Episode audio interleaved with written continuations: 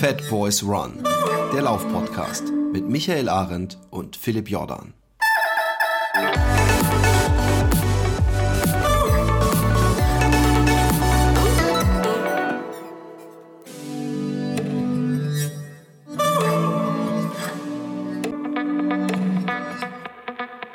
Einen wunderschönen guten Tag, liebste Läuferinnen und auch Läufer und laufende Tiere natürlich auch, falls ihr die menschliche Sprache versteht. Wuff, wuff. Ähm, es war eine große Woche, viele Namen sind gefallen, sogar mit die größten, aber ich möchte jetzt keine Anspielung machen auf bestimmte Personen. Ähm, es war UTMB-Wochenende und wir haben unseren rasenden Reporter und nie, wenn ich das mal kurz anmerken möchte, nie hat diese Umschreibung jemals so gut auf jemanden gepasst wie auf Michael Arendt, unser rasender Reporter. Wie war's denn? Wie war dein Wochenende so? Komplett Paketantwort. Philipp. War's doch trotzdem toll. Oder? Weißt du, ich frage mich immer so, äh, ob man besser wird, wenn man so drei oder vier Jahre Podcasts macht, ja, ob man was dazulernt, ob man acht oder Jahre acht Jahre, ja, ja, genau, ne? und ob man, ob man da irgendwie dann irgendwie so sowas hat, was andere nicht haben, ja. Aber deine Anmoderation mit den Hunden, ja, also ich meine, wo, wo nimmst du das her, ja, das, ist, das imponiert mir. Ich, ich weiß, pass auf, manchmal glauben Leute zu Unrecht, dass ich mir sowas vorher ausdenke, aber es ist wirklich so, so flach, wie, wie man sich vorstellen muss. Das mit dem Wuff und dem Scheiß kam aus der hohlen Hand geschissen, wie mein Vater zu Ja. sagen pflegte. Also ich bin begeistert. Ich, ähm, ich bin aber auch begeistert. Achtung, geile Überleitung. Ja, das ist jetzt diese, diese anderthalb Jahre Podcast-Erfahrung. Ich bin aber auch begeistert von dem Wochenende. Es hat wieder sehr viel Spaß gemacht.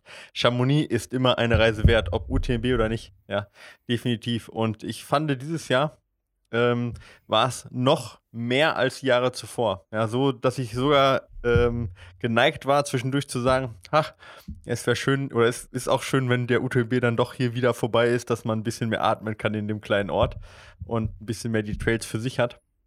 Ich war jetzt ja auch in den letzten Jahren öfter mal in Chamonix, ohne dass äh, da der ähm, UTMB gerade war. Und äh, ich muss sagen, auch dann kann man äh, Chamonix, oder gerade dann kann man Chamonix auch richtig gut genießen. Und ja, muss sagen, jetzt äh, dieses Mal äh, äh, war es jetzt ja auch ein bisschen unter anderen Sternen, weil ich auch selber gelaufen wollte oder gelaufen bin. Und von dem her war es nicht ganz so entspannt wie sonst. Aber insgesamt unterm Strich war es eine sehr, sehr schönes, ja, sehr, sehr schöne Woche. Kann man doch so sagen, genau. Aber mit sehr vielen Ausfällen. Ja.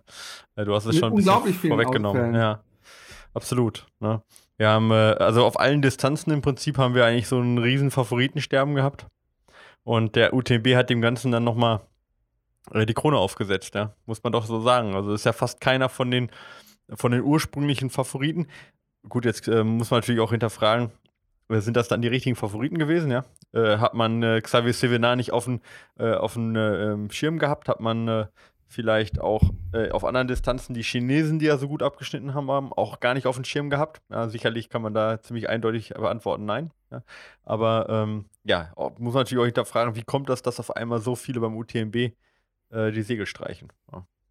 Ich glaube, weißt du, was ich mir überlegt habe? Ob es damit zu tun hat, dass der Sport ähm, noch viel mehr als vielleicht früher diese durch die Aufmerksamkeit, es gibt äh, in, in meinem Erleben, vielleicht ist es auch völlig falsch, viel mehr ähm, ähm, auf einem ganz großen Niveau als, als vielleicht noch vor sieben, acht Jahren, also wo man wirklich so eine Handvoll hatte und das war's dann aber auch, habe ich jetzt das Gefühl, dass es echt so um die 20 Leute sind, die es alle rocken können. Und ich glaube auch, dass wir was haben, äh, und ich müsste an Philipp Flieger denken, ähm, dass äh, um da oben was zu machen, man alle eigentlich gezwungen sind, so ein bisschen Wormsley-mäßig das anzugehen. Ich habe nämlich von ihm, das ist das Einzige, wo ich mich so ein bisschen habe einlesen können, im Nachhinein einen Bericht, äh, ein Interview gelesen, direkt nach dem Rennen oder ein Bericht über ein Gespräch, was man mit ihm äh, geleitet hat. Und er hat gesagt, ja, ich habe einen, einen anderen Approach, wie ich äh, Läufe angehe. Und ich gehe von Anfang an volle Lotte rein, volles Risiko, weiß aber auch, dass die Chance sehr groß ist, dass es äh, scheitert, ja.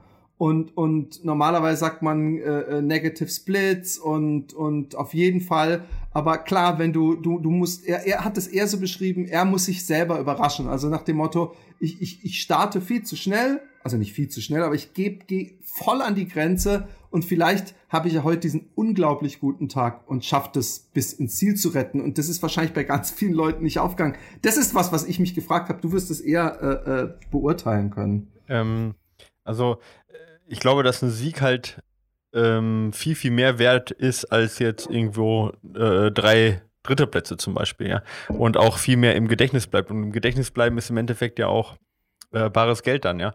Ähm, also von dem her ist halt wichtig, dass man irgendwo gewinnt, ja, große Siege auch hat.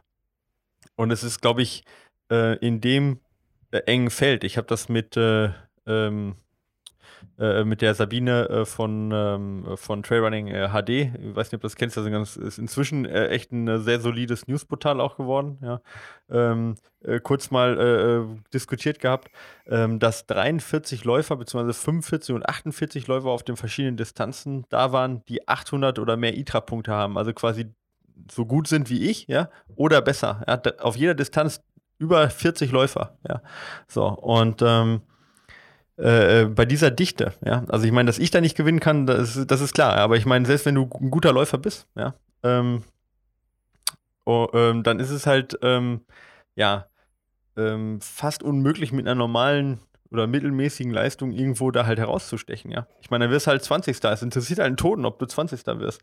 Also musst du im Prinzip eine herausragende Leistung bringen, weil von den 40 bringen halt fünf Mann an dem Tag eine herausragende Leistung und ähm, du musst halt versuchen, halt einer davon zu sein und das ist halt eine Sache, die kann man nicht vorher spüren, die kann man nicht vorher planen, sondern man muss es versuchen und entweder hat man einen super Tag und dann kommt man halt durch oder man hat halt eben dann keinen guten Tag oder einen normalen Tag auch nur, ja, oder nur einen halbwegs guten Tag, ja, und dann kommt man halt nicht durch, ja. Und ich glaube, dass es daran einfach liegt. Also ist es tatsächlich so, wie ja. ich, was ich mich fragte. Genau, und ich meine, guck dir mal den Verlauf der Läufe jetzt an. Also ich habe den CCC habe ich jetzt nicht ganz so verfolgen können, weil ich ja selber im Rennen war, aber beim OCC äh, war es ein komplettes Ausscheidungsrennen, ja, äh, zwischen dem Thibaut Baronin, der letztes Jahr ja gewonnen hat, und dem Chinesen, dessen Namen ich jetzt schon wieder vergessen habe, ja. Ähm, also komplett wirklich voll, Vollgas an der Leistungsfähigkeit an der Grenze, teilweise bis zum wortwörtlichen Übergeben, ja. Und dann im Prinzip, wer rettet sich ins Ziel? Beim TDS noch viel krasser, ja, zwischen äh, den Massan Swirk, dem, ähm, äh, äh, dem äh, Dylan Bowman, ja, und dem, ähm, ach sag schnell, wie heißt der jetzt gleich? Der, der Russe, ähm, Boah, Dimitri ich bin, äh, mit, mit, Mitiev. Oh, ja, Dimitri Mitiev. Ja, die innerhalb von 40 Sekunden alle drei nach 120 Kilometern gefinisht haben, ja, die sich quasi auf den letzten sieben Kilometern von ähm, von ähm, ah, ich, ich habe es heute nicht mit den Namen, ja, von der Ortschaft, sag schnell, Le Houche, genau, bis nach Chamonix äh, komplett ein Kopf-an-Kopf-Rennen geliefert haben, ja ähm, und dann innerhalb von un unter einer Minute zusammen gefinisht haben. Also es ist so eine Dichte auch dann bis zur letzten Minute. Ja? Und wenn man den UTMB anschaut, ja, wie viele da, im, wie oft da die Führung gewechselt ist und dann, wenn man sich dann einen äh, Zack Miller anguckt äh, zwischen La Folie und, und äh, Champelac mit gegen den ähm, äh, Xavier Sevena, der ja dann zum Schluss gewonnen hat, wie die sich quasi minutenweise äh, äh, die Führung abgewechselt haben und sich komplett, sag ich mal, kaputt gelaufen haben. Ja, das ist schon eine Tiefe des Wettkampfes, die man so auf Ultradistanzen bisher gar nicht gekannt hat. Also früher hätte dann so ein, ähm, nehmen wir nur mal letztes Jahr, der Thibaut Baranan, der gewonnen hat letztes Jahr beim OCC, der dieses Jahr halt abgekackt ist, der wäre gar nicht in die Bedrängnis gekommen, so abzukacken, weil er halt ähm, früher hätte ein bisschen rausnehmen können. Völlig undenkbar bei ja, bei den drei Rennen dieses Jahr. Ja. Also völlig undenkbar, dass jemand sagt, ich mache mal ein bisschen langsamer und spare mal Kraft bei Kilometer ja. 80. Ja. Völlig undenkbar. Und ich denke, das ist einfach die Sache, dass du, dass du halt strat weder strategisch laufen kannst, im Moment mehr, um zu gewinnen. Du kannst auch nicht mehr äh, äh kurz mal rausnehmen, um zu sagen, ich habe mal eine, eine Schwäche, ja. Sondern du musst einfach durchlaufen, komplett an der Grenze und über der Grenze auch durchlaufen und hoffen, dass es am Ende gut ausgeht. Ja. So. Und dann, dann das passiert das ja. Also zum Thema schon hat zumindest Kilian eindrucksvoll unter Beweis gestellt auf einem äh, in einem Facebook-Filmchen, äh, das in meiner Timeline entlang äh, äh, scrollt kam. Und äh, da sah man ihn hinter äh, Wormsley laufen. Und Wormsley ähm, übrigens kann man sich da auch fragen, wie effizient das ist äh, mit immer noch den Knie, äh, den den den Hacken äh, schön fast bis an den Po. Und hinter ihm Kilian, der wirklich als ob er Rollen unter den Schuhen hätte.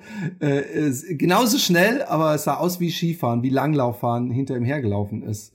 Was, was äh, äh, sagst du zu dieser Geschichte? Also ich meine, man kennt, man redet ja auch vom, vom Ultra-Shuffle und es ist natürlich klar, dass man, ich weiß auch nicht, bei welchem Kilometer das war. Ich gehe mal davon aus, dass es nicht auf den ersten 20 Kilometern war. Ich frage mich, war das, er hat keine Kraft mehr, hatte er da schon Probleme wegen dieses Stichs äh, oder äh, war das, ich muss so viel wie möglich Kraft schon, damit ich überhaupt noch die nächsten, was weiß ich, wie viele Kilometer durchhalte. Ja, ähm, also das, genau, das war ja im Prinzip Skitourenschritt äh, Schritt ohne Ski. Also wirklich so einen Zentimeter über dem Boden die Beine nach vorne ge, ge, geschoben. Ja, und auch nicht einmal irgendwie höher oder tiefer, nee. so das ging echt gerade über den Boden ja, rüber. Genau. total krass. Und dann halt auch fast mit gestreckten Beinen nach vorne geschoben, also wie man es im Prinzip beim Skitouren gehen macht ähm, also mit dem Diagonalschritt, wo ich glaube, Jim Wormsley halt auch im, mit, also Diagonalstocktechnik, wo der Jim Wormsley auch mit Parallelstocktechnik unterwegs war und wirklich extrem, ähm, ja, sag mal, dynamisch gelaufen ist, ja, also nach oben abgestoßen hat. Ähm, äh, also ich habe mir, ich habe das auch Video gesehen, war auch selber überrascht, weil ich habe das so auch noch nicht ähm, gesehen, ja. Das, also, dass der, wie der, wie der, wie der äh, Kilian jetzt da gelaufen ist. Ähm, also ich, ich würde sagen, da, da, spielen verschiedene Sachen eine Rolle. Also rein auf der physikalischen Ebene, wenn man schaut, wie viel Kraft irgendwie verschwendet wird oder sowas, wird man sicherlich sagen, dass was Kilian gemacht hat, ist absolut optimal, weil du hast fast keine Berg, also Hoch-Tief-Bewegung, ja. Also Vertical Oscillation nennt man das, fast gar keine, ja. Ähm, äh, du hast fast kein, äh, keine Bewegung im Oberschenkel im Prinzip drin, der bleibt fast gerade, ja. Äh, du holst fast äh, die komplette Kraft eben aus, der, aus, dem, aus dem Hüftstrecker und beziehungsweise Hüftbeuger. Ähm, kann man natürlich jetzt sagen, also rein physikalisch total kraftsparend, aber man muss da ein paar, paar Sachen natürlich auch jetzt äh, äh, mit, mit einberechnen. Die eine ist, äh, es ist immer, allein von der Hebelkraft her, immer effizienter halt mit möglichst, ähm, ja, möglichst angezogenem Bein, also das Bein quasi möglichst angefährst nach vorne zu führen und nicht möglichst gerade, ja, wie Kilian das gemacht hat. Also das heißt, ähm, auch wenn das jetzt, ähm, also ja, man spricht da von externer oder interner Kraft quasi, ja, das ist ein bisschen schwer zu erklären, aber ähm, also extern, wenn man jetzt, wenn man jetzt die Kräfte guckt, die extern verschwendet werden vom ganzen Körper, dann ist was Kilian macht total effizient, ja, aber äh, dadurch, dass er mit geraden Beinen läuft, ja, braucht er halt so einen ungünstigen Hebel, um die nach vorne zu führen, dass halt äh, schon viel Kraft, ähm, also ähm, also viel Kraft benötigt ja. wird, um die, die Füße nach vorne zu bringen, ja. Das ist halt dieser, dieser Part interne Kraft, ja, oder interne Leistung. Also von dem her ist das halt ein bisschen schwierig abzuwägen. Also alleine auch ist mit einem Kraftmesser fast gar nicht messbar. Und was ich halt, was man halt nicht vergessen darf, ist, man muss es halt gewohnt sein. Also wenn jetzt so ein Jim Wormsley ja. das so gelaufen wäre, jetzt nicht nur von der Technik, aber der hätte sicherlich auch nicht diesen trainierten Hüftbeuger, um überhaupt das auf ich sage jetzt mal, 100 äh, Kilometer durchzuhalten, ähm, weil das natürlich eine ganz andere Muskelbeanspruchung ist, als das, was Jim Wormsley gemacht hat. Ja. ja. Und das kann halt nur Kilian deswegen machen, weil er den ganzen Winter über Skitouren geht genau, und jetzt auch viel auch gewandert gedacht. ist äh, äh, wegen seinen Verletzungen. Und dann muss man natürlich auch noch dazu sagen, es war jetzt ein kleines Stück, wo, was asphaltiert war, bergauf. Genau. Ja, und das funktioniert natürlich auf dem Trail schon nicht mehr, dass das Kilian da gemacht hat. Also ich glaube, es war auch ein bisschen Show dabei. ich bin mir da nicht sicher, aber ich glaube, ein bisschen Show war auch dabei. Ich glaube eher, dass er keine Kraft mehr hatte und gedacht, oh, ich Ja, das war das ziemlich am Anfang. Ja. Ah, okay, ja. echt? Ja, ja, das war ja, das war, muss ziemlich am Anfang gewesen aber sein. Aber Show, das ist doch nicht wirklich, es sah doch nicht wirklich äh, athletisch aus, sage ich jetzt ja, mal. Ich war, aber es war, ja, ich weiß, ich keine Ahnung, aber es war, also ich, ich habe so die Jahre vorher von ihm auch noch nicht gesehen. Also ich, mhm. ähm, also wie gesagt, ich würde sagen, das ist halt wenn man halt auch ja, die kompletten Kräfte misst, wird man wahrscheinlich sagen, es ist effizient, aber dadurch, dass die, also die Muskeln müssen halt auch extra darauf trainiert sein. Ich glaube, jemand, der das halt, der nicht so viele Skitouren mhm. geht, der kriegt es halt auch so von den Hüftschreckern halt einfach und von Hüftbeugern halt einfach nicht so hin, das äh, in dem Tempo und so lange auch durchzuhalten. Also für Jim Wormsley war es sicherlich die falsche Technik. Man kann sicherlich fragen, ob Jim Wormsley hätte sich so weit nach oben abstoßen müssen. Ja. Das kann man sicherlich ja. fragen. Also da, da ist sicherlich äh, weniger mehr. Und was du vorhin gesagt hast, ähm, mit diesem Ultrashuffle, das muss man natürlich auch unterscheiden. Ja, ich meine, die Jungs sind halt in so einem Tempo unterwegs, da brauchst du dann auch nicht mehr großartig dann ähm, im Shuffle unterwegs sein. Also das ist schon ein super schnelles Gehen oder, ja, ja. Ne, oder super schnelles Laufen, was sie da gemacht haben, was du halt mit einem nur kraftsparender Geschichte nicht hinkriegst. Na, also von dem her, ich, also ich, ich würde da jetzt nicht sagen, die erste, erste Gedanke war, boah, krass, wie effizient Kilian ist und wie ineffizient Jim Wormsley ist. Aber das war nur der erste Gedanke. Jetzt würde ich das ein bisschen relativieren. Ja, also ja. Ne, man braucht auch die richtige Muskulatur, die richtig trainierte Muskulatur dafür. Genau. Genau. Und wer weiß, ob Kilian nicht das auch so aus schonenden Gründen gemacht hat, weil er eben mit der Verletzung, wir wissen es nicht. Ja, vielleicht, so. vielleicht äh, äh, war das halt so, dass er dann dadurch mehr auf die Ferse aufgekommen ist und vielleicht deswegen weniger Schmerzen hatte oder so. Obwohl er ja gesagt hat, dass er im Wettkampf halt ja erstmal keine Probleme hatte, sondern erst nach Courmayeur äh, wieder diesen, ähm, ja, diesen was ist das dann, anaphylaktischer Schock oder was? Also äh, Allergie. Ach so, Probleme. ja, die allergische ja. Geschichte. Ah, ja, genau. Ja, okay, Aber, hey, keine Ahnung, habe ich nicht drin gesteckt, fand ich sehr interessant auf jeden Fall. Ja, ich wünschte mir, ich hätte die Daten von ihm da, was er da gemacht hat, aber habe ich nicht. Ja. Aber es sah schon sehr interessant aus. Und für alle diejenigen, die es mal sehen wollen, ähm, ich versuche das mal zu verlinken. Ja, das wäre, ich finde es nämlich auch nicht mehr. Ich möchte es mir auch nochmal angucken. Aber ähm, bevor wir jetzt ähm, Willst du nicht lieber von deinem äh, Charmonie. Können wir noch eine Sache andere, bevor ich auf meinem Charmonie äh, äh ja, gehen? Gerne. Und zwar, ich weiß nicht, inwieweit du da jetzt äh, auf dem Laufenden bist, aber wenn wir über UTMB reden, müssen wir natürlich über den Sieger mal kurz reden auch, ne? Äh, okay. Hätten wir danach noch machen können, aber um das mal auch. Nee, es muss, musst du vor allem reden, weil ich weiß nicht ja. viel über den genau. Sieger. Also der Xavier Sevenar, der hat ja schon zweimal den UTMB gewonnen und ist der Einzige, der alle Läufe gewonnen hat beim UTMB, außer den PTL. Ach, das, ja? das ist der, der es letztes Jahr auch schon gewonnen hatte? Nee, den UTMB hat er nicht gewonnen, nee. Das hat letztes Jahr hat ja. François Den gewonnen. Ah ja, genau. Genau, aber genau. ich, ähm, er hat auf jeden Fall schon zweimal den UTMB gewonnen, hat den TDS, den CCC und den OCC gewonnen, also alle Läufe im Rahmen des UTMBs, die man alleine gewinnen kann. Und wie gesagt, den UTMB jetzt schon zum dritten Mal, ja.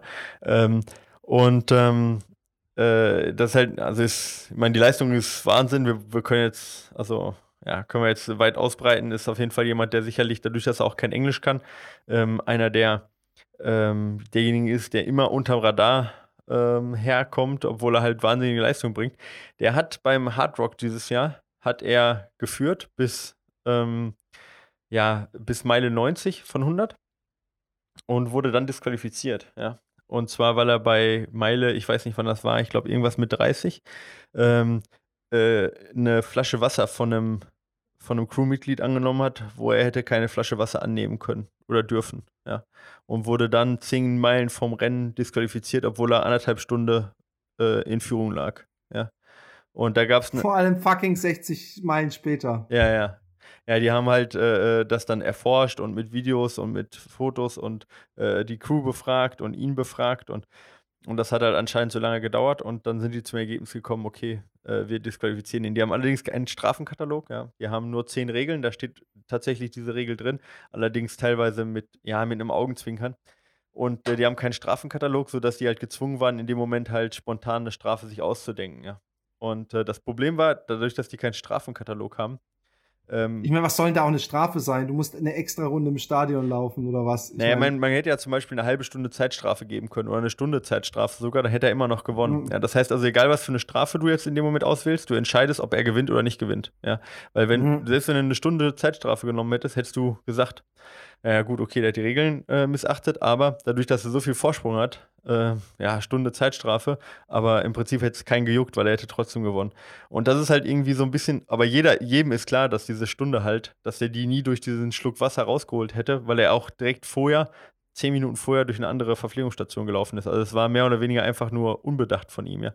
Und das war so, fand ich, so, so eine beschissene Situation, ja, und auch so unfair ihm gegenüber, ja, äh, eigentlich aus Unfähigkeit des Veranstalters einen Strafenkatalog im Vorhinein festzulegen, weil wenn von vorhinein klar gewesen wäre, wenn du was trinkst, kriegst du eine Stunde Zeitstrafe, dann hätte, hätte es keine Diskussion gegeben und alles wäre gut gewesen. Oder eine halbe Stunde, wie auch immer, ja. Naja, so äh, war es eine ziemlich große Diskussion und er hat, man hat das gemerkt, dass es ihm natürlich total ähm, ja, oh Mann, ey. Hat, ja. oh, ich würde ich würd nie wieder laufen. Ich würde mir einen Rollstuhl kaufen. Ich würde nicht mal mehr gehen. Ja. Ja, ja, ich verstehe dich. Also es war echt übel, ja. Und der Typ sagte halt irgendwie, also der Xavier Sevenar, äh, äh, äh dass er drei Stunden, äh, 3000 Stunden trainiert hätte äh, äh, für diesen einen Lauf, also über anderthalb Jahre hinweg oder zwei Jahre hinweg und ähm, irgendwie sowas. Ähm, und ähm, äh, also war, war, wahrscheinlich waren es keine 3000, ich weiß nicht mehr, was waren 1000 oder was weiß ich, auf jeden Fall so viel trainiert hätte über anderthalb Jahre nur für diesen einen Lauf und dann so dominiert hat und, und dann wegen, wegen einem Schluck Wasser halt oder, oder ne, wie viel das auch immer waren, wie viele Schlücke. Der muss mit Wormsley und ähm, dem Typen da, der den Jurek äh, trainiert hatte vor zehn Jahren, weißt du? Ja. Beim Western States, der auf der Zicker, die können zusammen so einen Stammtisch aufmachen. Ja. Also ich glaube ganz ehrlich, ich meine, jeder hat das mal gehabt im Leben. Das geht ja auch weg von Sport, dass man irgendwann das Gefühl Gefühl hat, hey, ich habe so mein Bestes gegeben und irgendjemand äh, spielt dir von außen ungerecht mit, in Anführungszeichen, obwohl er das vielleicht gar nicht meint, aber das, dieses das Gefühl, ich weiß nicht, dass solche Dinge sind, dass da was, man, sitzt man lang. Genau, was war da nochmal, warum wurde der nochmal disqualifiziert beim Western States? Ja, der, weil, weil der ist auf der Zielgeraden äh, beim Western States, also er hat noch diese Runde im Stadion gemacht und auf der Zielgeraden ah, wurde ihm geholfen, hat er das Ziel ja. gesehen. Genau. und dann hat er, ist er hingefallen oder ist auf allen Vieren, aber er hatte auch den ewigen Vorsprung. Und hat der Scott Jurek ihm halt hochgeholfen, ist mit ihm ah, ja, so genau, ins Ziel gelaufen. Und, und ich meine, wir hatten es da schon mal drüber, genau. es ist, okay, ich verstehe beide Seiten, aber ganz abgesehen davon, ob es gerechtfertigt ist oder nicht, und das ist es wahrscheinlich vom Reglement her, ähm, ist es schwer, glaube ich, über sowas, wenn man gerade das hört, wie, wie der trainiert hat, den ganzen Fokus und dann läuft so gut. Und dann fucking zehn Meilen, also ey, ey, ah. Ja. Ah, da hast du auch, glaube ich, schon langsam dieses Kitzeln in, in der Brust von wegen, ey, ich schaff's, ich schaff's. Weißt du, was ich meine? Ja, also ich kann, ich möchte das mir gar nicht ausmalen. Aber von dem ich habe es ihm halt deswegen alleine gegönnt, weißt du, weil, weil ich gesagt habe, oh mein Gott, jetzt Voll. hat der UTMB jetzt äh, äh, einen viel größeren Lauf im Prinzip von der Konkurrenz halt her, ja. Äh, gewonnen, mal wieder, ja. Und hat halt Kilian und Jim Wormsley halt stehen lassen und, und Zack Miller und äh, ja, ich kann auch 100 andere aufzählen. Was ist denn mit Zack Miller eigentlich passiert? Warum ist der raus? Ja, einfach, ist, hat er gefinisht? Einfach einen Zack Miller gebaut, ja. Okay. Ähm, und äh, ja, also von dem her habe ich mich da super äh, gefreut und das war äh, noch eine lustige Anekdote dazu. Der hat auf der Zielgerade, hat der äh, seine Softflask rausgeholt und hat zehn Meter vom Ziel hat er nochmal einen Schluck aus seiner Softflask genommen, so, ja, und hat die dann wieder weggesteckt, so als stillen Protest und dann wurde danach gefragt, äh, ob, also äh, bei Iron, Iron Far beim Interview, äh, ob das denn ein Protest gegen Hard Rock wäre, ja, dass er da auf der Zielgerade, wo alle ihm zugejubelt haben, er nochmal die Softflask rausholt und nochmal einen Schluck trinkt. Und dann hat er nur ganz, ganz cool drauf geantwortet, ja, ähm, äh, ein Schluck Wasser zu trinken kann ein Rennen entscheiden, selbst wenn es nur 10 Meter vom Ziel sind, ja. Und äh, das Geil. fand ich halt einfach eine geile Antwort, ja. Und äh, ja, von dem her habe ich es mir gegönnt. Und ich finde, das war eine coole Geschichte ähm, insgesamt jetzt, die noch gut ausgegangen ist und die man auf jeden Fall nicht unerwähnt lassen darf, ja. Deswegen. Voll. Äh, ich finde es immer schön, wenn, wenn ein Sieger oder ein Sportler äh, äh, ein Gesicht hat äh, und das Gesicht ist eine Geschichte, die ich mir merken kann und die ich interessant finde. Und der hat ja schon wieder das ist ja so ähnlich wie die, die Wormsley äh, äh Western States Verlaufgeschichte. Ähm, ja, und er, er, hat gewonnen, obwohl er von Essex gesponsert wird, ne? Das muss man auch nochmal sehen. Oh, ja. er ist ein Frontrunner. Er ist ein Frontrunner. ja. ähm, äh, hat er auch gute Instagram-Fotos gemacht von dem UTMB? Ist die erste Frage. Die zweite er kann nicht Frage mal Englisch. Ja, das ist halt, ich weiß auch gar nicht, was, oh. was denn Essex, ja, das muss, muss eine nationale äh, Geschichte sein. Rang, Rang du Front oder sowas. Aber er hat, er hat, er hat ähm, wir machen uns hier übrigens nicht über Franzosen lustig. Ich meine nur, dass die immer so, ich kann kein Französisch, aber ich weiß, dass die immer alles einfranzösischen. Ähm, hat er sich äh, äh, geäußert, zufällig mal nur als Randfrage, ähm, ob er den Hardrock nochmal äh, laufen will nächstes Jahr? Also ob er es nochmal praktisch äh, ein äh, Hühnchen zu rupfen hat? Oder denkt ihr, ihr Wichser, ihr seht mich hier nicht mehr? Ich glaube eher, dass er äh, diese Wichser-Geschichte denkt. Ja? okay. Also er hat es jetzt nicht gesagt, er hat gesagt, er will auf jeden Fall den UTB nochmal laufen, aber nicht nächstes Jahr. Das würde vielleicht für Hardrock auch sprechen. Aber ähm, was du vorhin sagtest, ich würde nie wieder einen Lauf laufen. Ich denke, er denkt sich, ich werde nie wieder diesen Hardrock laufen. Also ich ja, würde nicht ja. wieder laufen. Also ich, ich, ich, für mich hat auch der Hardrock dadurch sehr hart gelitten, ja. Weil, ähm, ich, ich sagte auch warum, ja. Wenn das beim UTMB passiert wäre, hätte ich sofort gesagt, alles klar, passt. Ja, es ist disqualifiziert worden, passt. Weil der UTMB stellt sich halt selber dar als den absoluten, sag ich mal, König der Wettkämpfe, als äh, hochkompetitiv, äh, kompetitiv. Tativer? Ja, also hochwettkampfmäßig, ja. ähm, Kompetitiv, du ja, recht, ja. Äh, ähm, auf jeden Fall hoch, ähm, ähm, ja, im Fokus der Öffentlichkeit, hartes Rennen äh, äh, um, um Bestzeiten und so weiter. Okay? Und mit Qualifikationsläufen, ITRA, schieß mich tot, ja. Äh, Aber ist der Hardrock nicht ein Qualifikationslauf für den UTMB? Nee, nicht mehr. Ah, und der Hardrock hat ähm, der Hard Rock sagt halt selber von sich, wir sind, wir sind halt kein Race, wir sind ein Run. Ja? Äh, äh, also nimmt quasi komplett dieses Renngeschichte so extra raus. Ja? Äh, auch aus deinem Namen. Ja? Hard Rock ist ja 100, also Hard Rock 100 Run ist es ja, Endurance Run, nicht Race. Äh, und, und äh, was will, wollen die? Ich verstehe die Definition, den Unterschied nicht zwischen Run und Race mhm. in dem Fall. Was, sie machen sich noch mehr nach dem Motto, Ich verstehe es nicht. Wir Okay. sind kein Wettrennen, sondern ein, ein, ein, ein Lauf? Oder? Ja, also ähm, die, also dieses, dieses rein Wettkampfmäßige ziehen die halt, also äh, ähm, äh, rücken die halt nicht in den Vordergrund, sondern sagen halt Okay. äh, äh, schon durch den Namen halt und auch durch die, durch die durch das Reglement halt, ja, wir sind in so einem rauen Gelände auch so hoch von der Höhe her, dass wir ähm, äh, kein reines, kein reines Race sind, sondern im Prinzip ein Endurance Run, wo es halt das Ziel ist, innerhalb der Zeit anzukommen, okay? Und Okay. deswegen äh, ist es auch in deren Namen so. Deswegen war das auch, sag ich mal, als Kilian zusammen mit Jason Slab ge gefinisht ist vor zwei Jahren, war das halt auch so, dass viele gesagt haben, ja, okay, das ist, ist halt so, weil das ist ja auch kein Race in dem Sinne, wo man halt gewinnen muss, sondern es kommt halt aufs Ankommen an und wenn die beiden zusammen ankommen und so weiter und so fort. Klar kann man jetzt drüber sprechen, ob das wirklich so ist oder ob das reine Marketinggeschichte ist, kann man immer drüber sprechen, ja. Aber das ist auf jeden Fall so, wie die es selber verkaufen. Und wenn, die, wenn du dich so selber verkaufst, verkaufst, dass du sagst, ich bin kein Race, okay, äh, wir haben zwar Regeln, aber ähm, ja, wir, wir, wir äh, treiben das jetzt nicht auf die Spitze mit dem, ähm, ja, wer jetzt hier gewonnen hat und huldigen auch nicht dem Sieger mehr als dem zweiten oder dem dritten. Verstehst du, wie ich meine? ja, dann, ja, ich verstehe. dann ähm, passt, finde ich, das nicht, ähm, nicht ganz zusammen. Und die, die haben zehn Regeln, ja, und eine Regel zum Beispiel, oder ich kann mal die zehn Regeln mal kurz über, überschlagen. Regel 1 ist No Whining, okay?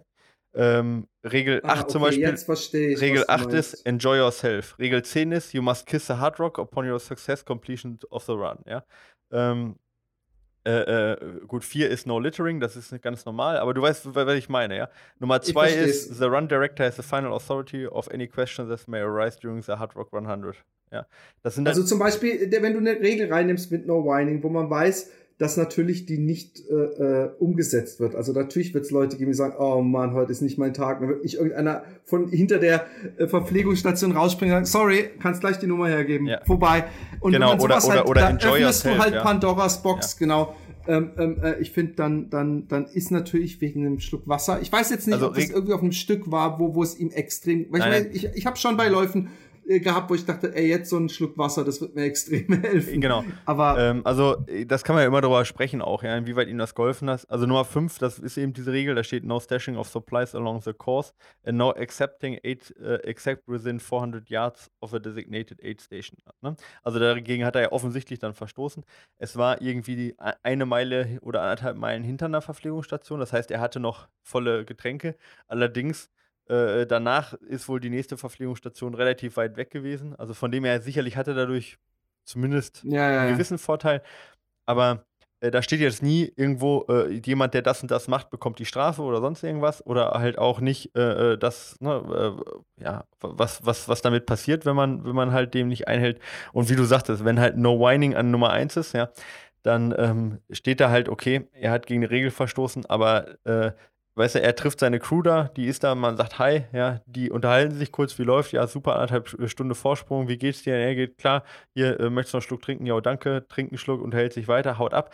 So, und dann sagt er, okay, disqualifiziert, ja.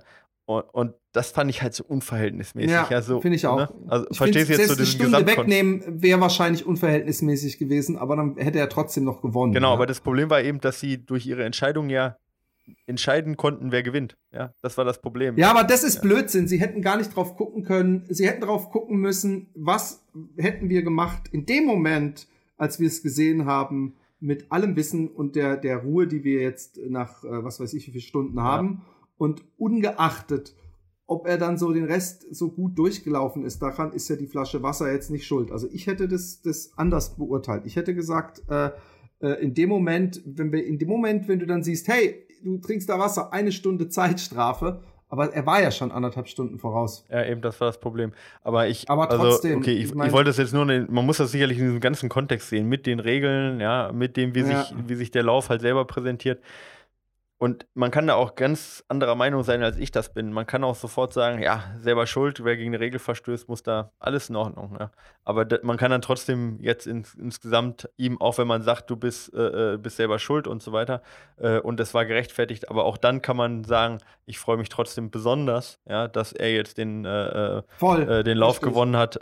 Auch, Ja. auch wenn die Strafe gerechtfertigt war, freue ich mich besonders, dass er ähm, ja, sein Erfolgserlebnis und sein ein richtig riesiges Erfolgserlebnis dieses Jahr noch eben haben konnte. Genau. Das, das, das, das nochmal zur Vollständigkeit dieser Geschichte UTMB, finde ich, weil, weil das total in den Hintergrund geraten ist. Und ich glaube auch viele Hörer haben diesen Zusammenhang und diese Geschichte auch von Xavier Sevinar gar nicht so auf, im Blick gehabt. Und ich finde, das, das gehört insgesamt eigentlich als Laufgeschichte doch zusammen und eigentlich als schönste, Voll, mit einer der schönsten Geschichten, die, die es äh, Läufer, die Läufer-Historie äh, dieses Jahr geschrieben hat, oder?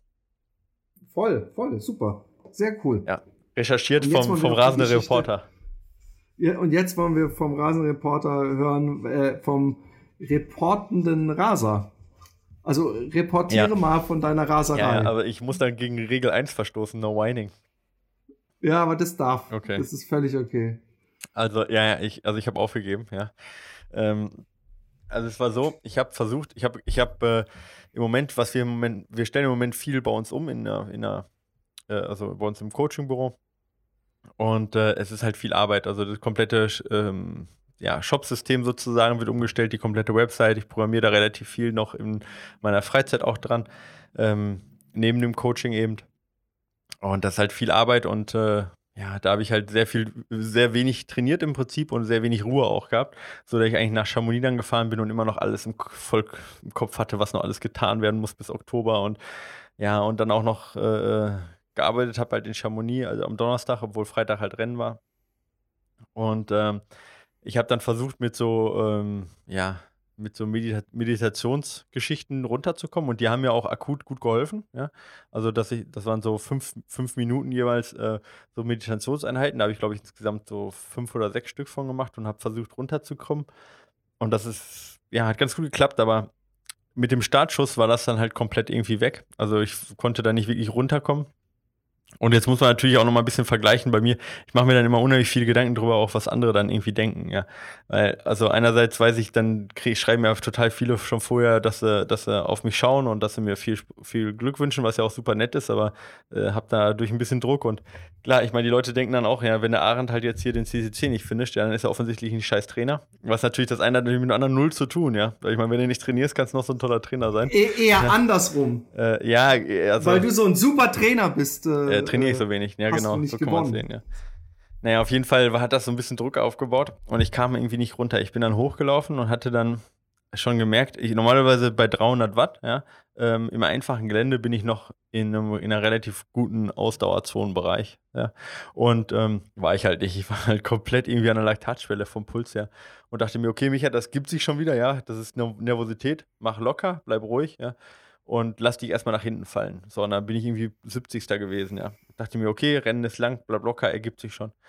So. Und dann bin ich den ersten Anstieg fast komplett hochgegangen und habe den Puls nicht runtergekriegt. Ja, der Puls war trotzdem noch bei mir jetzt äh, bei 160, das ist knapp unter der Laktatschwelle. Viel zu hoch, ja. Obwohl ich arschlangsam war. Ich habe 700 Höhenmeter pro Stunde gemacht. Das ist für mich echt, echt wenig. Ja, echt wenig. Und ähm, dann kommt so eine Querung und ich habe gemerkt, irgendwie, ich habe nicht wirklich Kraft heute, ja. Äh, so dass ich fast alle Anstiege und wenn sie nur klein waren, gehen musste. Und dann haben die, die Beine hatten so eine hohe Grundspannung. Äh, das ist keine, kein Krampf, aber ähm, komplett so angespannt die ganze Zeit, dass ich gegen meine. Ich kenn's so gut, ja. dass alle, alles, als ob man unter Strom genau. steht. Ich, ich hasse es. Und ja. du musst halt mit jedem Schritt gegen deine eigene Muskelspannung ankämpfen. Ja? Also quasi, ja. wenn du den Be das Bein nach oben hebst, kämpfst du gegen die hohe Muskelanspannung des hinteren Oberschenkels. So. Und dann war es halt relativ kalt. Ähm, das hat dann auch noch dazu beigetragen, dass die Muskeln nicht gerade lockerer wurden. Ja? Und äh, ich hatte den Puls nicht hochgekriegt, die Beine wurden immer fester, teilweise angefangen zu krampfen. Und äh, ja, das, so habe ich mich halt quasi durchgekämpft bis äh, ungefähr Kilometer 30 erstmal. Das war, oder das ist der Col de, äh, oder Grand Col de Ferré. Grand Col Ferré, so nur Grand Col Ferré. Äh, super schön, äh, traumhaft, kenne ich, kenn ich auch schon. Und dann hat es einmal ganz kurz Klick gemacht und ich dachte mir, wow, cool. Ich bin jetzt auf der Schweizer Seite und jetzt geht es quasi schon eigentlich wieder vom Kopf her Richtung Chamonix zurück. Ähm, aber das hat dann nur fünf Minuten angehalten, dann haben die Beine wieder dicht gemacht und der Kopf halt auch oh, dicht shit. gemacht. Und dann bin ich runtergelaufen und dann ähm, in äh, Folie, das ist so der erste Punkt, wo man von Chamonix aus auch hinkommt, ähm, stand äh, Juli ähm, und, und, äh, und Neva, also äh, meine Verlobte und, und ihre Tochter, und haben mich halt angefeuert. Schon vor Weitem hat sie halt gerufen. Ich habe sie noch gar nicht gesehen, aber nur gehört. Ja. Und das war so, es war so niederschmetternd in dem Moment, so schön wie es war, ja. Echt? Ja, weil ich Okay. einfach dachte, oh Mann, du musst sie jetzt enttäuschen, weil ich wusste, ich schaff's nicht heute, ja. Und das war so, so niederschmetternd. Ähm, und ich dachte dann da irgendwie, ich Mhm. enttäusche alle gerade so, weil ich halt die Zeit nicht, weil ich halt dieses 60. oder sowas war und die Zeit scheiße war und aber ich konnte nichts machen, ja. Und da habe ich gesagt, okay, ich, vielleicht passiert ein Wunder, ja. Solange ich halt gehen kann, dann mache ich weiter, ja. Ich laufe jetzt bis nach äh, Champelac halt, ja. Irgendwie komme ich da schon hin. Und dann bin ich da hingelaufen und dann teilweise, also ich bin einmal hingefallen, weil mein, meine Beine mich nicht mehr getragen haben. Ich weiß nicht, ob du das kennst, wenn du so einen Schritt, ich kannte das vorher noch nicht, ja.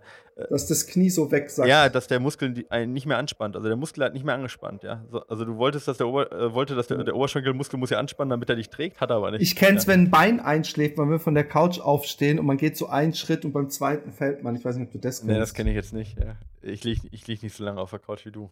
Oh, yeah. Ich bin kein Künstler, ich kann mir das nicht erlauben. Äh, nee, im Ernst. Äh, ich kannte das bisher jetzt so nicht, aber genau so ungefähr ist das, ja. So kann man sich das vorstellen. Oder halt irgendwie, es gibt ja so Lösegriffe, ja. Also das kenne ich jetzt noch von Bundeswehrzeiten, wo du halt irgendwie, wenn jemand auf einen speziellen Punkt drückt, du zum Beispiel die Hand nicht mehr zusammen machen kannst, weißt du? Und so war das halt auch. Okay. Obwohl ich wollte, konnte ich halt nicht mehr wirklich den Muskel anspannen. Und dann habe ich halt versucht, mich zu dehnen irgendwie, um die Muskelspannung rauszukriegen, aber das hat halt irgendwie nichts gebracht. Und ja, dann habe ich mir halt noch hochgekämpft, konnte aber nicht mehr laufen. Also ich habe auf meine Mitstreiter, habe ich eigentlich, wenn es bergauf ging, also wenn man gehen musste, so, äh, habe ich eigentlich den, äh, also den Abstand ganz gut gehalten, aber immer wenn man laufen konnte, habe ich halt enorm verloren. Ja. ja, und dann kam ich halt da oben in Champelac an. Da war es halt auch echt kalt. Da war so irgendwie 5 Grad und Regen. Und die Beine haben deswegen natürlich auch nicht gerade dann besonders aufgemacht, sondern im Gegenteil. Ja, dann habe ich mich da kurz hingesetzt und äh, ja, dann haben die Beine immer mehr zugemacht, dann angefangen zu krampfen, ja. Und ähm, ja, dann war einfach völlig unmöglich weiterzugehen, ja. Also ich, vielleicht hätte ich da noch ein paar Kilometer geschafft, das möchte ich nicht ausschließen. Also diese Sache, ich mache das so lange, bis ich nicht mehr gehen konnte, war von dem her allein schon nicht richtig, weil ich konnte noch 500 Meter zum Auto gehen, ja. Aber danach war es auch Ende. Also ich bin nicht ins Auto reingekommen, ja. Also äh, nur mit, mit drei Anläufen wegen Krämpfen, ja, bin ich halt ins Auto dann reingekommen. Und äh, ja, es war einfach nicht der Tag, der hätte es sein sollen, so, ja. Also, wie gesagt, hohe, ich denke, die hohe Grundspannung jetzt und auch der hohe Puls war halt eher eben wegen einem hohen, also eher wegen einem hohen Grundspannung, so, ja. Die ich jetzt, weil ich wenig mich auf das Rennen fokussiert hatte, wenig gut darauf vorbereitet war und so weiter. Und dann noch die Ja, man darf Nervosität nicht dazu. unterschätzen, dass das neben dem Körperlichen, glaube ich, auch der, so, weil du sagtest, Stress und Druck, weißt du, für andere und enttäuscht. Also du hast ja einerseits äh, Juli, aber du hast auch noch, wie du sagtest, äh, was ich glaube ich nicht, übrigens nicht glaube, aber dass die Leute denken, hey, wenn der nicht selber jedes Rennen gewinnt, wie soll ich dann durch ihn auch äh, nur ansatzweise besser? Das alles und, und wenn man dann Stress hat, also Stress, nicht nur Sorgen und Druck, sondern Stress, ich, ich, ich, ich weiß, dass ich mal wenig schlief vor zwei Jahren wegen persönlichem Stress und dass ich da auch beim Marathon ge, äh, äh, ausgestiegen bin, obwohl ich in der Zeit eigentlich viel gelaufen bin und, und recht fit war. Aber das, das ist halt doch was, wo es dann keinen Spaß mehr bringt Ja. auch. Und darum geht's ja dann auch noch irgendwo ein bisschen. Naja, natürlich. Ja, und das ist halt total krass bei mir, wenn ich jetzt dann, wenn ich gerade keinen Stress habe, ja, also zum Beispiel jetzt danach, nach dem Rennen, dann laufe ich dir eine 350 äh, äh, in, in einem lockeren Ausdauerbereich, ja. Also ohne, also das ist bei, jetzt bei uns, für, für die jetzt bei mir trainieren, wäre das jetzt Zone 2 so, ja, oder, oder GA1 von mir aus, ja, wie man es auch immer bezeichnet. Äh, Da läufe ich eine 350, das habe ich vom Jahr nie geschafft, ja. Also von dem her bin ich ja in Teilen echt besser geworden. Und gestern bin ich auf dem Laufband nochmal eine 350 gelaufen, ja, und hatte einen Puls von 135, ja. Also wirklich einen ganz entspannten Puls bei un unter Vierer Pace, gar kein Problem. Ja, und dann kommt halt wieder mal so irgendwie, mir, mir reicht das dann manchmal halt irgendwie dann, weiß ich nicht, dann irgendwie, wenn, also das ist halt so ein, wenn das Stress, Stresslevel und ich, ähm, jetzt kommt wirklich ein bisschen Weinerei. Äh, Selbstständig machen ist halt echt kein Geschenk, ja, gerade in Deutschland, ja. Äh, aber da hast halt einfach auch wechselnde Stresslevel, ja. Und ähm, wenn du dann ähm, gerade eben so einem Punkt bist, wo halt der Stresslevel schon sehr hoch ist, ja, dann ist halt auch dementsprechend der Puls recht hoch. Und äh, Ne. ja, der Körper reagiert einfach über auf die normale Belastung und dann schaffst du es halt auch nicht schnell zu laufen. Und dann kommt es natürlich auch dazu, mal abgesehen davon, dass du dann langsam läufst, dass du einfach auch nicht so hart an deine Grenze gehen kannst, weil dafür brauchst du einfach auch mental einfach unfassbare Reserven beim 100er. 100er ist nie locker, ja. Und ja, wenn du die nicht hast, dann endet das halt so in so einem Desaster, ja. Aber war trotzdem geil, weil ich konnte danach halt auch nicht trainieren und ich habe jetzt mal äh, eine Woche recht wenig gearbeitet in Chamonix. Also ich habe in Chamonix echt nicht viel gearbeitet und habe dann ähm, äh, 180 Kilometer die Woche jetzt gemacht. Ja. Oh wow, ich habe gedacht, du bist doch nicht gelaufen, du hast endlich mal entspannt und ja, entschleunigt und ja. dein inneres Ich gefühlt. Ja, ja, ja, ich mein inneres Ich. Ja, mein inneres Ich. Nee, ich hab, ich bin viel gelaufen und hat trotzdem Spaß gemacht. Also ich war sehr äh, sehr cool. Ja, war auf jeden Fall insgesamt trotzdem eine sehr zufriedenstellende Woche. Ähm, dann eben dadurch, dass ich früh aufgehört habe, konnte ich am nächsten Tag halt auch schon wieder gut laufen. Und ähm, also früh jetzt nach 55 Kilometern. Und ähm, konnte dann noch die Woche dann eben jetzt mit 180 Kilometer abschließen. Und ähm, ja, deswegen war jetzt gar nicht so, so kacke jetzt fürs Training. Aber natürlich halt schade, dass ich den CCC nicht gefinisht habe. Aber, ich habe auch schon gesagt, dass äh, jetzt so die ersten drei Jahre von der, von der Selbstständigkeit sind ja immer auch äh, äh so eine Findungsphase. Und sobald ich das irgendwie besser im Griff kriege, muss der CCC da nochmal dran glauben. Ja. Ja, du bist ja noch jung. Ich bin ja noch, ja, ein junger Hüpfer. Du musst immer an Marco Olmo denken. So sieht's aus. Der hat den UTMB, da hast du noch viele Jahre Zeit. Ja, und auch der, ähm. der, der Viertplatzierte äh, war auch schon über 40. Auch jetzt, jetzt ist das noch möglich, mit über 40 halt so gut beim UTMB dabei zu sein. Von dem her. Äh, also auch ich habe noch eine Chance, das wolltest du eigentlich ja, sagen. Ja, gut. Der hatte jetzt auch echt mehr Haare noch, ne? Das, ich weiß nicht, ob das eine Rolle spielt. ja, da bin ich schneller als er. Mhm. Weniger Luftwiderstand. Ja, das stimmt. Aber überlegen, ähm, der Swirk hat auch keine Haare. Guck mal, der hat den TDS gewonnen. Also von dem her, Philipp. Weißt du was? Ich merke schon, du musst deine, deine du musst deine ähm, ähm, Beleidigung langsam äh, äh, von Fett Richtung meiner Haarpracht umwechseln, ja, weil ist das Fett nicht gut? bald nicht mehr. ist doch super. Du, ich finde das super, wie du da was Positives rausziehst. Ja, das ist meine Lebenseinstellung. Ja. Ich habe übrigens ähm, gerade gedacht, du hast äh, Obese auf deinem T-Shirt stehen, aber da steht was anderes, ne? Nein, ah, ja. Obey steht Aha, da okay. Ähm, nein, ich habe ich hab nochmal gefastet und ähm, das erste Mal überhaupt im, im, im Leben meines Fastens, dass ich angefangen habe, äh, da wo ich das letzte Mal aufgehört habe.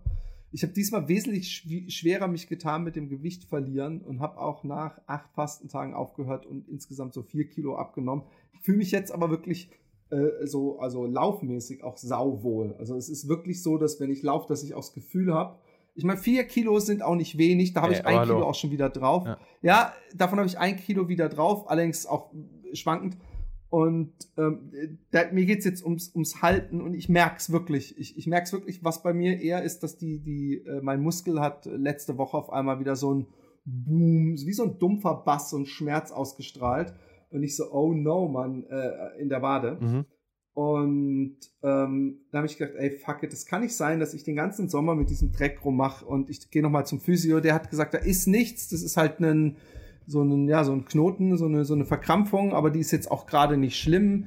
Äh, was ihm Sorgen gemacht hat, ist, dass mein, und ich glaube, du hattest mal genau dasselbe, dass meine linke Wade zwei Zentimeter äh, weniger Umfang hat äh, und das ist die, die verletzt ist. Und ich bin mir 100%ig sicher, dass es, dass ich so oft auch im Urlaub oder im Sand, wenn ich sie so ganz leicht gespürt habe oder so gemerkt habe, jetzt spüre ich sie gleich, dass ich dann extrem unrund gelaufen bin, um meine linke Wade zu schonen. Und er hat gemeint, ey, mach das nicht mehr. Äh, also entweder du hörst auf, aber du kannst, da ist nichts, was reißen kann. Und das hat mich irgendwie sehr beruhigt. Und ich hatte dasselbe schon mit dem Knie, dass ich immer so ein schwaches Knie gespürt habe. Und dann hat er gesagt, weißt du was, anstatt dann wegzugehen äh, und zu denken, es wird schlimmer und nicht mehr zu laufen, sondern zu gehen, tret mal voll rein und guck, was dann passiert. Und so ähnlich habe ich es mit der Wade jetzt gemacht. Und es ist nichts passiert. Aber während wir uns gerade unterhalten, habe ich voll oft Schmerzen in der Wade. Also ich muss meine Wade langsam wieder zurückholen, aber ich hoffe, dass das mit dem jetzt we we wesentlich idealeren Gewicht äh, besser ja. äh, Ich habe ich hab, ähm, gerade auch äh, äh Kontakt mit Blackroll, die kennst du ja bestimmt natürlich auch, ja. ja. Ähm, gerade auch eben, um unsere Athleten auch zu unterstützen. Äh, dass die halt eben äh, da von der Partnerschaft auch profitieren können mit Blackroll und hat mir in dem äh, Rahmen auch ähm, so eine Blackroll ge ge geholt mit, äh, mit so einem Vibrationsmotor da drin. Oh Mann, da bin ich ein bisschen neidisch drauf. Ey, das ist so, das, das ist so gut. Ich habe das, das, das Ding kam heute Morgen an. Ich habe das direkt mal ausprobiert. Wir haben das mal hier direkt komplett alle Trainer direkt mal da drauf und gut durchgetestet, weil auch ein Hörer, ja, und äh, ein Athlet von mir, Grüße an René, also nicht der René, sondern ein anderer René, ja, ähm, äh, mir das empfohlen hat. Und ähm, das ist, also ist echt super. Ich schreibe die mal an, ja. Vielleicht können die dir ja so ein Ding mal zur Verfügung stellen, zumindest mal ver vergünstigt. Ja. Ich glaube, davon könntest du echt äh, profitieren. Ich hoffe, dass wir dann. Aber du redest jetzt von einer kompletten, so einer Rolle, wo ich da so nach, nach meinem 30 Kilometer langen Lauf noch irgendwie auf dem Boden Ich glaube, dass soll, du das ne? davor eigentlich auch ganz gut machen kannst, weil du, ähm, also das ah. lockert so der, also die vibriert halt gleichzeitig, ne? Und das ist so äh, muskellockernd äh, das, also ich habe es jetzt nur äh, mal eine halbe Minute gemacht und es war genial. Ich, ich halt, äh, halte dich und äh, unsere Hörer gerne auf dem Laufenden. Oh ja, Das gerne, Ding ist schweineteuer, viel zu teuer, finde ich, äh, dafür, dass man es mal eben so nebenbei kauft. Und äh, aber jetzt mein Ersteindruck ist, man gibt echt für viele sinnlosere Sachen viel, viel mehr Geld aus. Es kostet 200 Euro das Gerät. Aber vielleicht, oh, okay. ja, also es ist nicht günstig, aber das ist äh, bisher, mein erster Eindruck ist auf jeden Fall genial. Aber ich, äh, ich, ich schreibe die mal an, ich muss eh mit denen, wie gesagt, äh, mal sprechen, äh, wegen, ja. wegen einer ähm, Unterstützung unserer Athleten, dass die Prozente auf Blackroll-Produkte kriegen. Und ähm, da frage ich auch mal direkt, ob es möglich ist, dass du da mal so ein Testding kriegst, um das mal mit deiner Wade auszuprobieren, weil geil. das äh, ist echt ein ziemlich geniales Gerät. Ja. Aber vielleicht ist es auch nur der erste Eindruck, aber ich halte euch da auf dem Laufenden. Ja. Nee, und ich habe ich hab heute, als ich, äh, äh, äh, kleiner Spoiler, neue Testschuhe, die wir nächste Woche hoffentlich besprechen ja. können, getestet habe und äh, äh, für mein Empfinden wie ein, ein Blitz durch die Walachei stürmte. Dann, dann weiß ich, welche Schuhe du anhattest. ja, genau. Und ähm, und habe ich gedacht, hey, äh, also ob das mit dem Westweg dieses Jahr noch klappt, ich hoffe, dass der Boris, mit dem ich der, der, der die, die Kohlen beherbergt, ich habe viele von ihm nur noch Bilder im Ausland gesehen. Er hat sich okay. voll damit abgesetzt. Nein, ähm, ich weiß nicht, ob das diesen Herbst noch klappt, aber ich habe gedacht, und habe ich gedacht, ah, noch irgendwo ein Halbmarathon oder Marathon. Da habe ich gedacht, hey, warum machst du nicht das, was der, äh, der gute Michael schon öfter auch in allen möglichen Artikeln und Nebensätzen gesagt hast? Meinst du, es macht Sinn und kann ich mich signifikant verbessern und gibt es da vielleicht ein interessantes Trainingsplan-Geschichte äh, für uns zwei, die wir auch vielleicht vielleicht auch ähm, fuck, ich suche ein Wort, äh, öffentlich äh, äh, äh, ausbreiten können, zehn Kilometer Lauf mal zu machen, um meine Zeit dazu zu verbessern. Oh, das kriegen wir hin. Und vor allem in Hinsicht, wenn ich nächstes Jahr, wenn ich mich jetzt steigern will auf lange Sachen, ja, dann weiß ich, dass bei mir immer es reinkommt, dass ich sage, nee, ich habe jetzt erstmal einen 10 Kilometer Lauf, äh, ich habe jetzt erstmal diesen Marathon in sechs Wochen ich will jetzt nicht so super harte Intervalls machen oder so, weißt du? Mhm. Und ich glaube, so ein 10 Kilometer, den kann ich jetzt perfekt reinmachen, bevor ich äh, äh, mich wieder äh, langen Sachen verschreibe. Ja. Und, also ja im Prinzip so ein bisschen mein Credo ja auch, ne? Jemand zum, genau. Äh, äh, zum, zum gesamt besseren Läufer zu machen und nicht nur zum besseren Ultraläufer, weil das ja immer irgendwo die Spezialisierung ja immer irgendwo ein Ende der Fahnenstange hat. Ähm, und ich glaube auch für unsere Hörer super interessant, weil die ja nicht ähm, weil die ja nicht äh, äh, alle Ultraläufer sind und die wahnsinnigen UTMB-Erfahrungen äh, haben vielleicht, aber halt auch 10 Kilometer. Auch viele dabei sind die 10 Kilometer, also 10 Kilometer ist ja fast ja jeder schon mal gelaufen oder will laufen als Ziel. Von dem her ist es ja so eine, so eine schöne Gemeinsamkeit auch zwischen dir dann und, und vielen, vielen Hörern. Mehr als jetzt, sag ich mal, wenn du den Westweg machst. Ähm, können wir gerne machen. Ja, also ich, wir hatten ja schon mal überlegt, ob du deinen Plan dann selber schreibst und wir gehen den mal durch. Könnten. Ah ja, genau, das ist auch eine gute ähm, Idee. Wir können ja beides machen. Ja, genau. Erst das eine, dann das andere. Also da können wir ja vielleicht mal im Anschluss drüber reden und das nächste Woche mal bekannt geben, was wir dann genau machen. Genau. Ja, aber ich bin da für jedes Standort offen und ich freue mich immer wieder, wenn jemand da gewillt ist, auch seine 10 Kilometer Zeit zu pulverisieren. Was ist bisher deine, deine Bestzeit? Meine Bestzeit bin ich gelaufen, als du äh, meine Grundfitness festgestellt hattest. Das war, da bin ich 15 Kilometer gelaufen mit in der Mitte 10 Kilometer Tempo. Und das war knapp unter 45 Minuten. Okay. Also, okay. und ich frage mich, äh, äh, äh, ich bin jetzt von meiner Grundlagenausdauer schle viel schlechter, als ich damals ja. war. Ich hab, bin dieses Jahr noch nicht ein einziges Mal so ein Intervall gelaufen. Ich hoffe, ich laufe dann nicht auf einmal nur noch ganz kurze, sondern dass ich jeden Tag praktisch meine acht oder zehn Kilometer laufen kann, nur halt so ein paar Intervalldinge drin habe.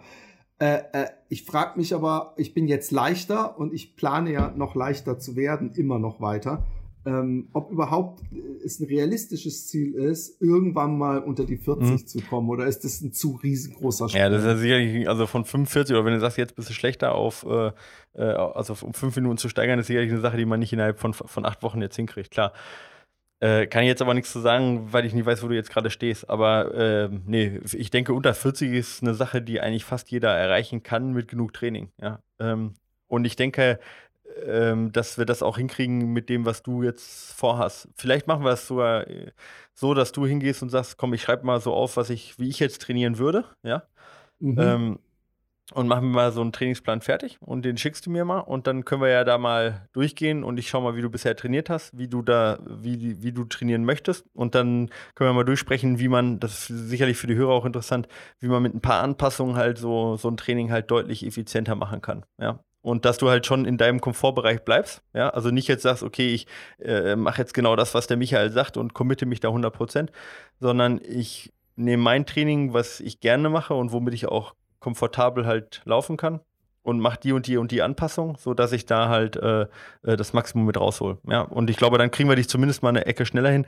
Ob es jetzt dann direkt unter 40 ist, müssen wir schauen. Ja, kann ich jetzt so schwer. Ich bin ja, ich kann, also bin ja kein Hellseher, aber, aber ähm, ich bin mir sicher, dass wir da, dass wir da deutlich ein paar Minuten abknapsen können mit ein paar, mit ein paar Anpassungen. Ja. Wer ist der Erste, der es, äh, bei dem äh, nichts passiert? ja. ja.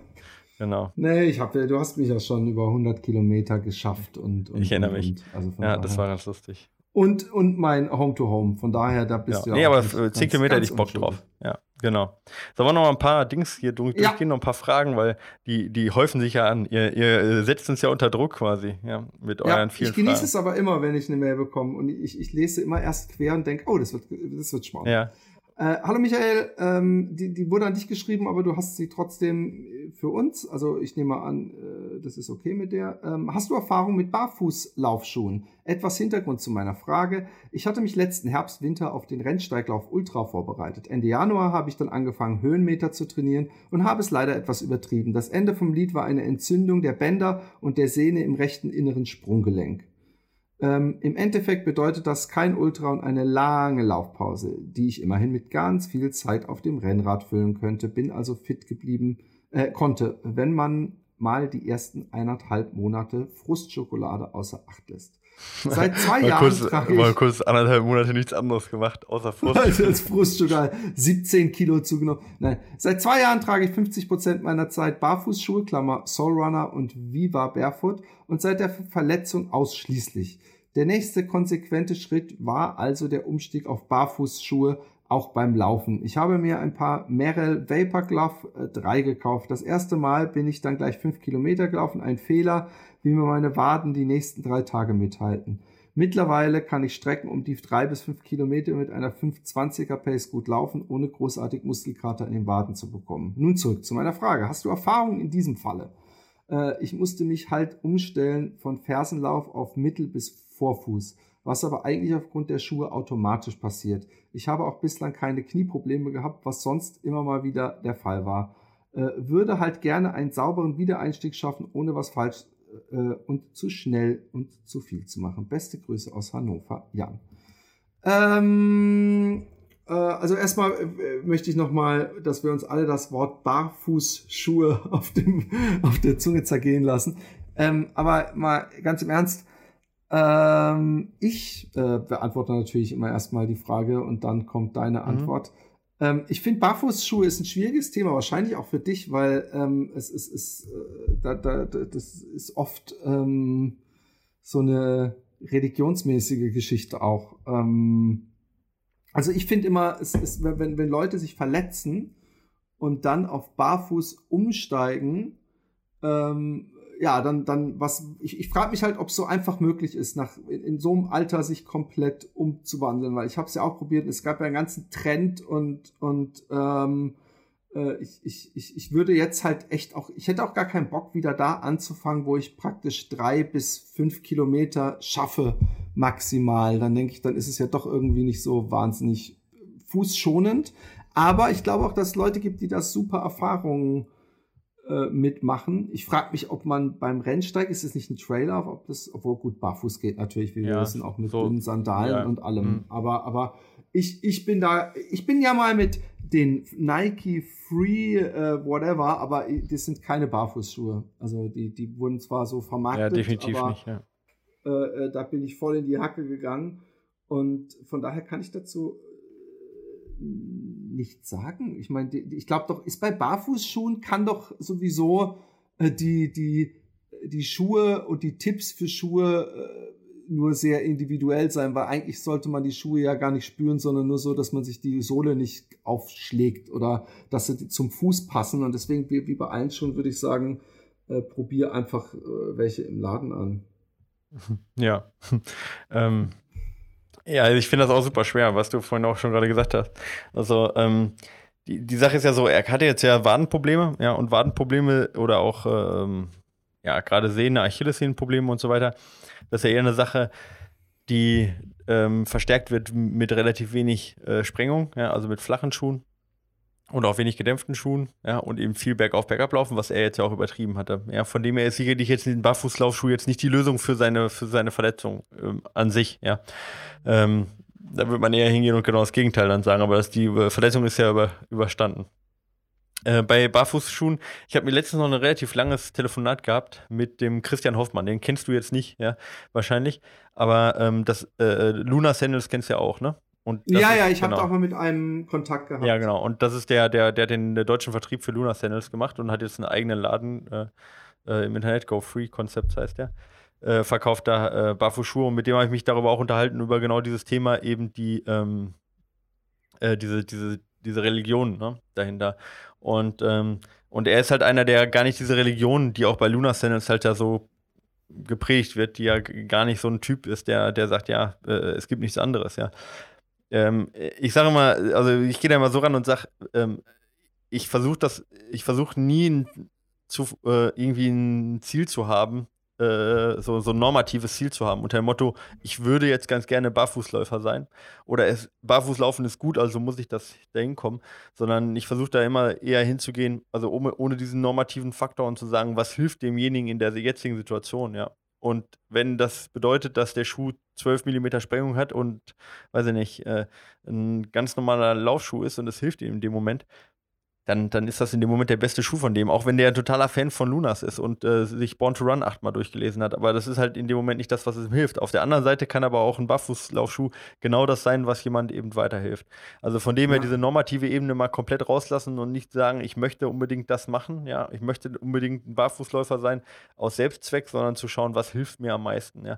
Ich laufe sehr viel Hokas, aber ich bin jetzt wieder weggegangen von so viel gedämpften Schuhen im Training, sondern mache eher so ein Mischmisch, halb gedämpft, wenn ich merke, Beine sind müde und aber halb auch wirklich äh, sehr direkte Schuhe, äh, um halt auch Technik zu trainieren besser und auch eben um diese Schläge bewusst in die Beine reinzukriegen. So, und das ist halt immer so eine Frage. Für mich sind Laufschuhe Werkzeug, ja. Werkzeug, um besserer Läufer zu werden. Und wenn sie ja, wie, wie, ein, wie, eine, wie ein Schraubenzieher, ja, Schraubendreher, wenn der die Schraube nicht in die Wand kriegt, ist es halt ein scheiß Werkzeug, ja. Und so ist es beim Schuh auch, wenn ich mich damit verletze oder ich nicht damit gut laufen kann, nicht schnell laufen kann, ist es ein scheiß Werkzeug. Egal was draufsteht, egal ähm, ähm, ja. wie was äh, irgendwie, irgendwie versprochen wird oder ob ich das Werkzeug von vornherein schön oder schlecht fand, ob es jetzt von der oder der Marke ist. Von dem her würde ich mich da jetzt grundsätzlich erstmal nicht ganz so versteifen.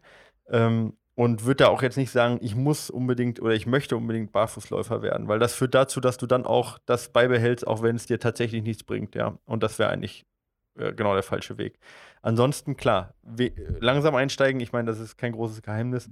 Ähm, versuche deine Schuhwahl möglichst breit zu wählen, dass du sagst, wirklich gedämpfte Schuhe, welche mit Sprengung, welche ohne Sprengung auch mal Barfußlaufschuhe und die erstmal viel abzuwechseln. Und wenn du dann merkst, boah, mit dem fühlt es sich gut an, mit dem fühlt es sich eigentlich nicht so gut an oder mit dem spüre ich sogar vielleicht meine alte Verletzung wieder, dann entwickle dich gerne in eine Richtung ein bisschen mehr. Dass du sagst, ich bin eher derjenige, der wenige Dämpf wenig Dämpfung trägt, derjenige, der relativ viel mit Barfußschuhen läuft. Aber versuch nicht von vornherein normativ mit irgendeiner Sache reinzu, reinzugehen, sondern lass deinen Körper so ein bisschen entscheiden. Das wäre so meine, meine ja mein Rat. Ja. ja. Und das klingt so ähnlich wie die, wie die, wie die von dem, von dem Brooks äh, Schuhdesigner, der gesagt hat, du kannst äh, den Leuten die Schuhe anpassen, äh, äh, klassisch, aber äh, es gab eine Studie irgendwo, wo sie den Schuhen, den Leuten die Schuhe nach Laufanalyse klassisch angepasst haben. Und sie haben äh, eine ähnliche oder wahrscheinlich kritische Gruppe für diesen Untersuch einfach nur äh, äh, Schuhe anziehen lassen, ohne zu wissen, ob das jetzt neutral und einfach damit rumlaufen. Und dann haben sie sich irgendwas ausgesucht, was sie am angenehmsten fanden. Und das was hat, übrigens nicht ja. immer das automatisch dasselbe war, was ihnen an, empfohlen Mhm. wurde. Und die haben signifikant weniger äh, Probleme gehabt, Ja, interessant. Äh, als die, die, die äh, es machen. Also Ja. irgendwie scheint, mich fragen dann auch Leute übrigens, auch heute, heute Morgen wieder jemand so, hey, ich sehe gerade das Foto, was du gepostet hast mit den Schuhen. Äh, ich bin äh, Läufer, ich laufe zwischen fünf und zehn Kilometer, dreimal die Woche und bin so und so schwer. Kannst du mir ein paar Schuhe empfehlen? Dann habe ich dem Ja. gesagt, hey Leute, geht in den Laden. Ja. Aber dann denke ich wieder, scheiße, da ist da irgend so eine, die in einer, in, in einer Stunde das Lauf Ja, aber empfehlen. man kann's- äh, bei- ja. Aber trotzdem kann er da für sich Ja. selber auch Hey, du, ich habe so viele Schuhe. Cool ja. Heutzutage kann man Schuhe auch gut verkaufen, übrigens im Internet, ja. Da gibt es genug Börsen. Also kauft euch lieber mal einen Schuh ähm, äh, mehr, stellt fest, der ist scheiße und verkauft ihn direkt wieder. Dann habt ihr zwar 40 Euro rausgehauen vielleicht, oder es gibt auch im normalen Läden gibt es halt immer noch äh, die Möglichkeit, Schuhe zurückzubringen, ja. Nutzt das, ja. Und tragt keinen Schuh auf, den ihr nicht mögt, ja. Und äh, dann geht echt äh, probieren über Studieren, ja. Äh, Mich, ich werde natürlich auch super oft gefragt und ich sage dann halt immer, von den technischen Daten könnte ich mir vorstellen, dass der und der Schuh echt gut zu dir passt.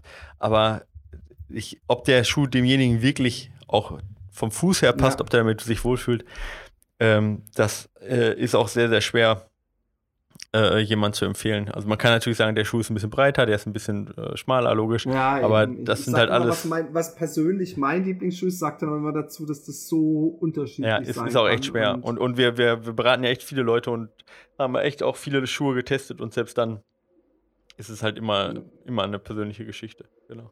Hey, es tut mir voll leid, ich sehe gerade, wie spät es schon ist. Ja. Ich muss noch einkaufen. Keine Sache. Äh, und danach die Philipp, Kinder du sollst ja, nicht, du sollst ja nicht ohne Essen dastehen. Ja, sonst fällst Nee, du mir meine Kinder vor allem nicht. Bei mir ist nicht so schlimm. Ich habe heute Mittag schon gegessen. Wenn ich die zweite Hälfte des Tages nichts esse, ist es für mich inzwischen nicht mehr so tragisch. Aber meine Kinder gucken vielleicht ein bisschen doof. Ja, das ist, und wir wollen ja nicht in hungrige Kinderaugen schauen. Da hast du recht. Genau. Ähm, Philipp, wir haben ein paar Fragen, die äh, heben wir uns einfach für nächstes Mal auf. genau. Und ähm, wir machen uns mal Gedanken darüber, wie wir dich, auf 10 Kilometer äh, besser hinkriegen. Ja, vielleicht kriegen wir da Genau. eine schönere Serie raus. Und äh, jetzt ist ja erstmal die Wettkampfsaison zu Ende, von dem her können wir, oder nähert sich dem Ende, von dem her können wir uns da, die Ultrasaison zumindest, von dem her können wir uns da vielleicht auf eine neue Serie einigen, um dich mal unter Genau. 40 Minuten vielleicht irgendwann mal zu bringen.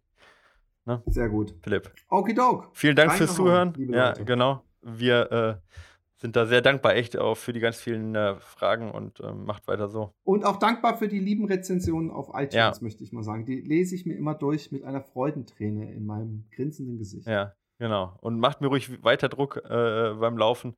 Äh, habt da keine Angst. Äh, Zu 99 Prozent ist das positiver Druck. So sieht's aus. Hau rein, Philipp. Adieu. Tschüss. Ciao.